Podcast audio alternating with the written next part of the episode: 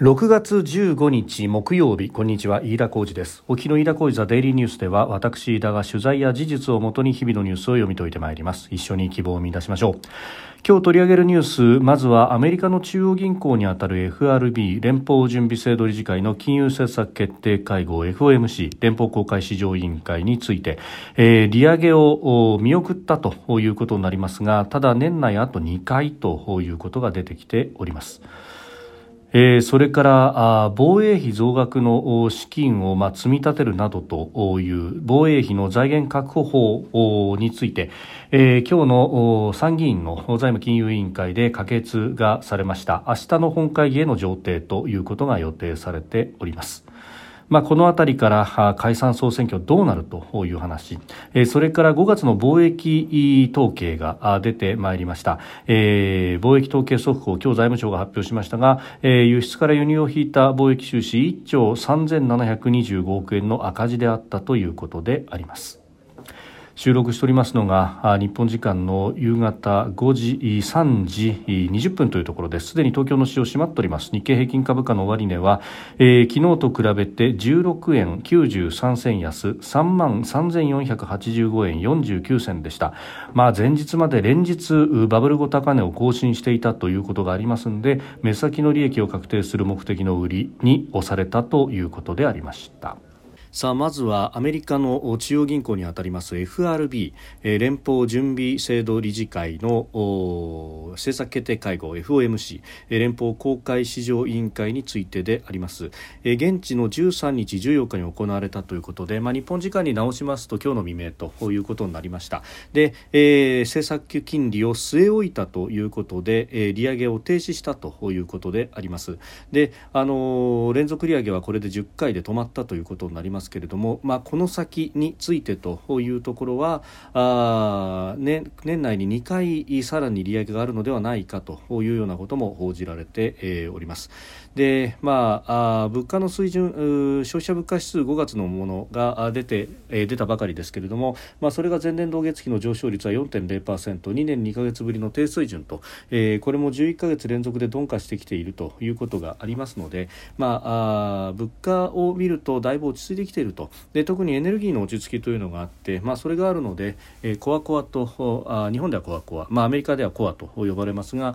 えー、生鮮食料品とエネルギーまあ、いずれも変動が大きいというようなものを除いた、えー、物価の数字コア指数の方が、えー、総合の数字よりも高い数字が出ていると、えー、ですので、まあ、生鮮だとかあるいはエネルギーの価格のうん、落ち着きぶりというのが際立ってきているとで一方でこのコアの数字が上がってきているということはまだまだ、えー、国内の需要が旺盛で特に、えー、賃金の伸びというものが、まあ、雇用が非常に堅調だということがありますので、まあ、あの賃金の伸びがコストの方に乗っかってきてそれが物価を押し上げているという状況には変わりはないというところであります。まあ、その辺も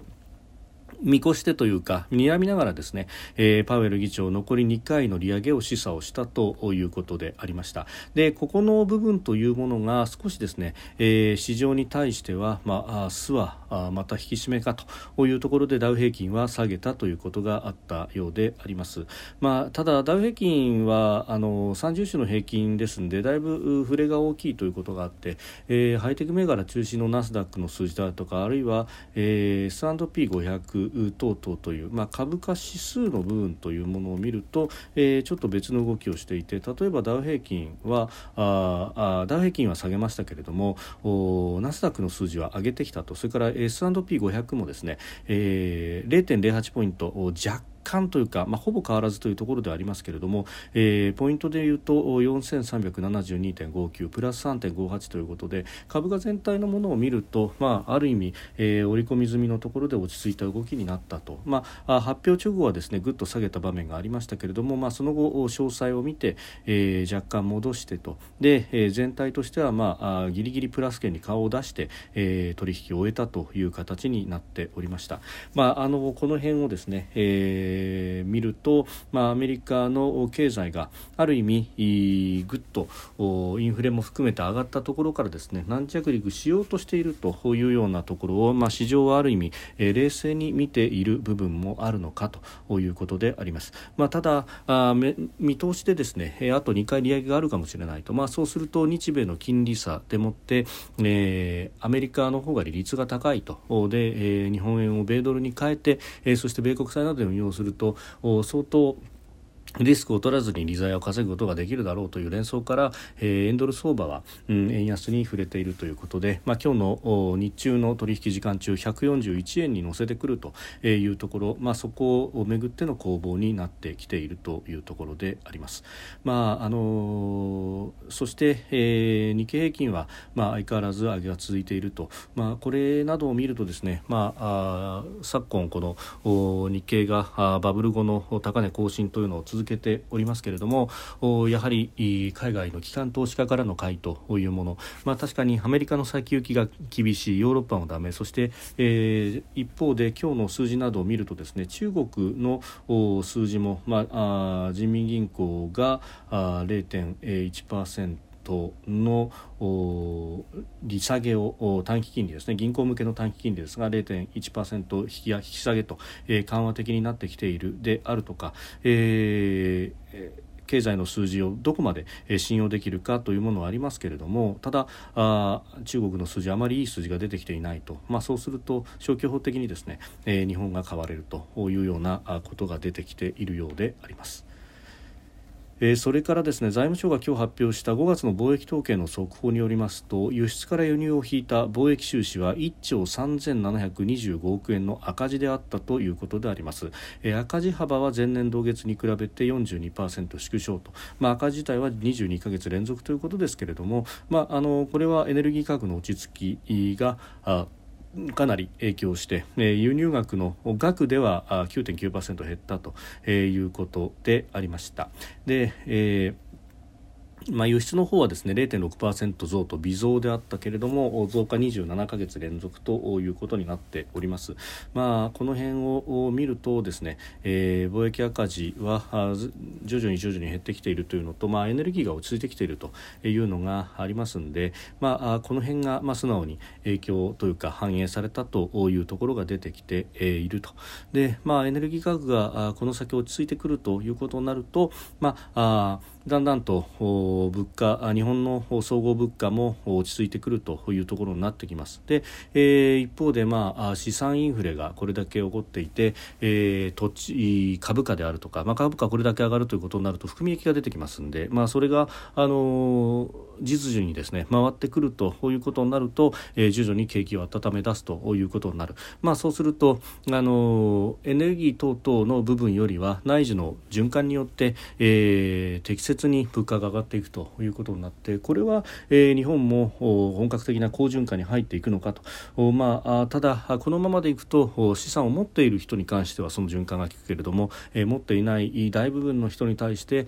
えー、恩恵が少ないということになりますのでここの部分を、えー、政策的にどう手当てをしていくのかというところにかかってくると。えいうところなんだろうと思います。まあ、その辺でですね、え、防衛財源の確保が、え、今日委員会で可決をされまして明日の参議院の本会議で可決成立を目指すということが出てきておりますけれども、まあ、これをですね、あの、増税と結びつけて、え、運用していくのかどうなのかというところであります。まあ、これだけその資産インフレ等々があつ出てきているということ、まあ、さらには円安ドル高が進んで企業特に輸出をする大企業を中心に、え最高益を更新してでそれによってですね、え法人税の税収などがかなり上振れをしているということがありますで、え去年一昨年あたりの決算を見ても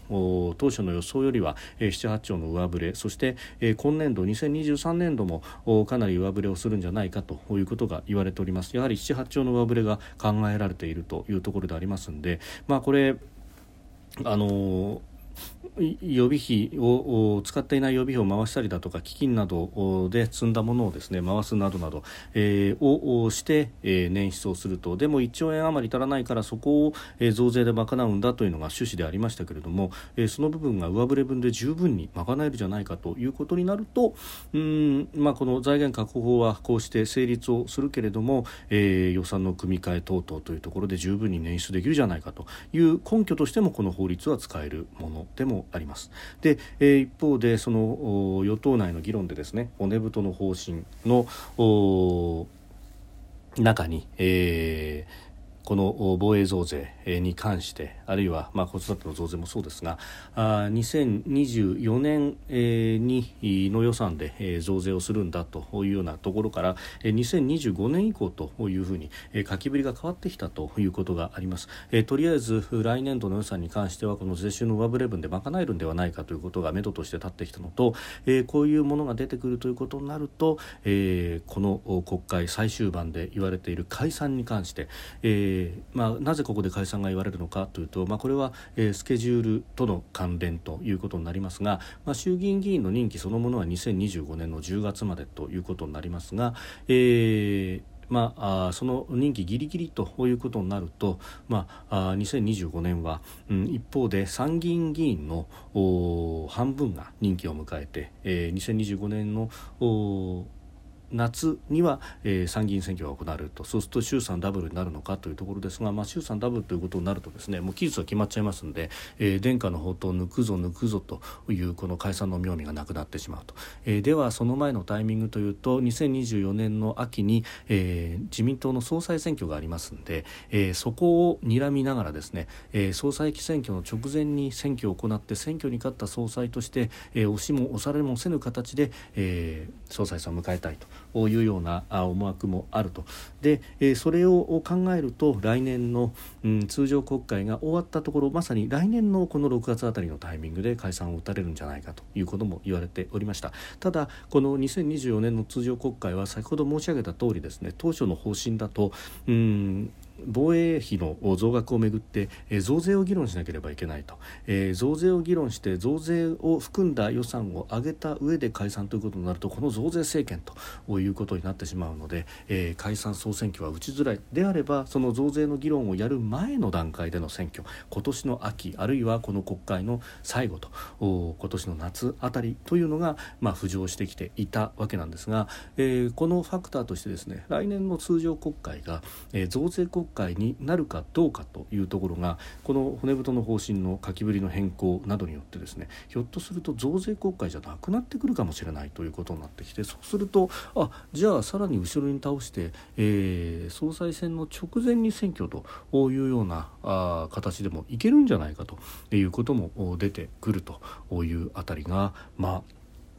えー、いろいろと言われるところでもあります。まあもちろんですね、えー、総理としてはできる時に解散を打たないと結局、えー、タイミングを逃すと打てなくなるじゃないかというのは例えば前の菅総理大臣の最後であるとか、えー、見ているところでもあります。あるいはあ2009年に自民党が下野したその直前の各総理大臣特に麻生さんは、えー、就任直後に解散を打とうとして結局打てずにタイミングを測っていたけれども最後は任期ギリギリになってようやく解散したということがありますので、まあ、あ早期解散というものを、まあ、あ求める向きもあるしあるいは、えー、本ご本人もやろうとしているのかもしれませんけれども、まあ、あフリーハンドの状態がより大きくなっているというのはあ言えるのかもしれません。えいずれにせよですねこうして、えーまあ、積み残しの法案があ委員会で可決そして、えー、本会議に上呈されて成立の運びになってくるということになると、まあ、あ国会を伸ばす必要もなくなりそして、えー、じゃああいつ選挙をやってもおかしくないぞというような状況にもなってくる、えー、非常にですね、え、1日2日で情勢が一気に変わるというようなことに、なってきております。飯田浩一はデイリーニュース月曜から金曜までの夕方から夜にかけてポッドキャストで配信しております。番組ニュースに関してご意見感想飯田 TDN アットマーク Gmail.com までお送りください。飯田浩一はデイリーニュース。また明日もぜひお聞きください。飯田浩二でした。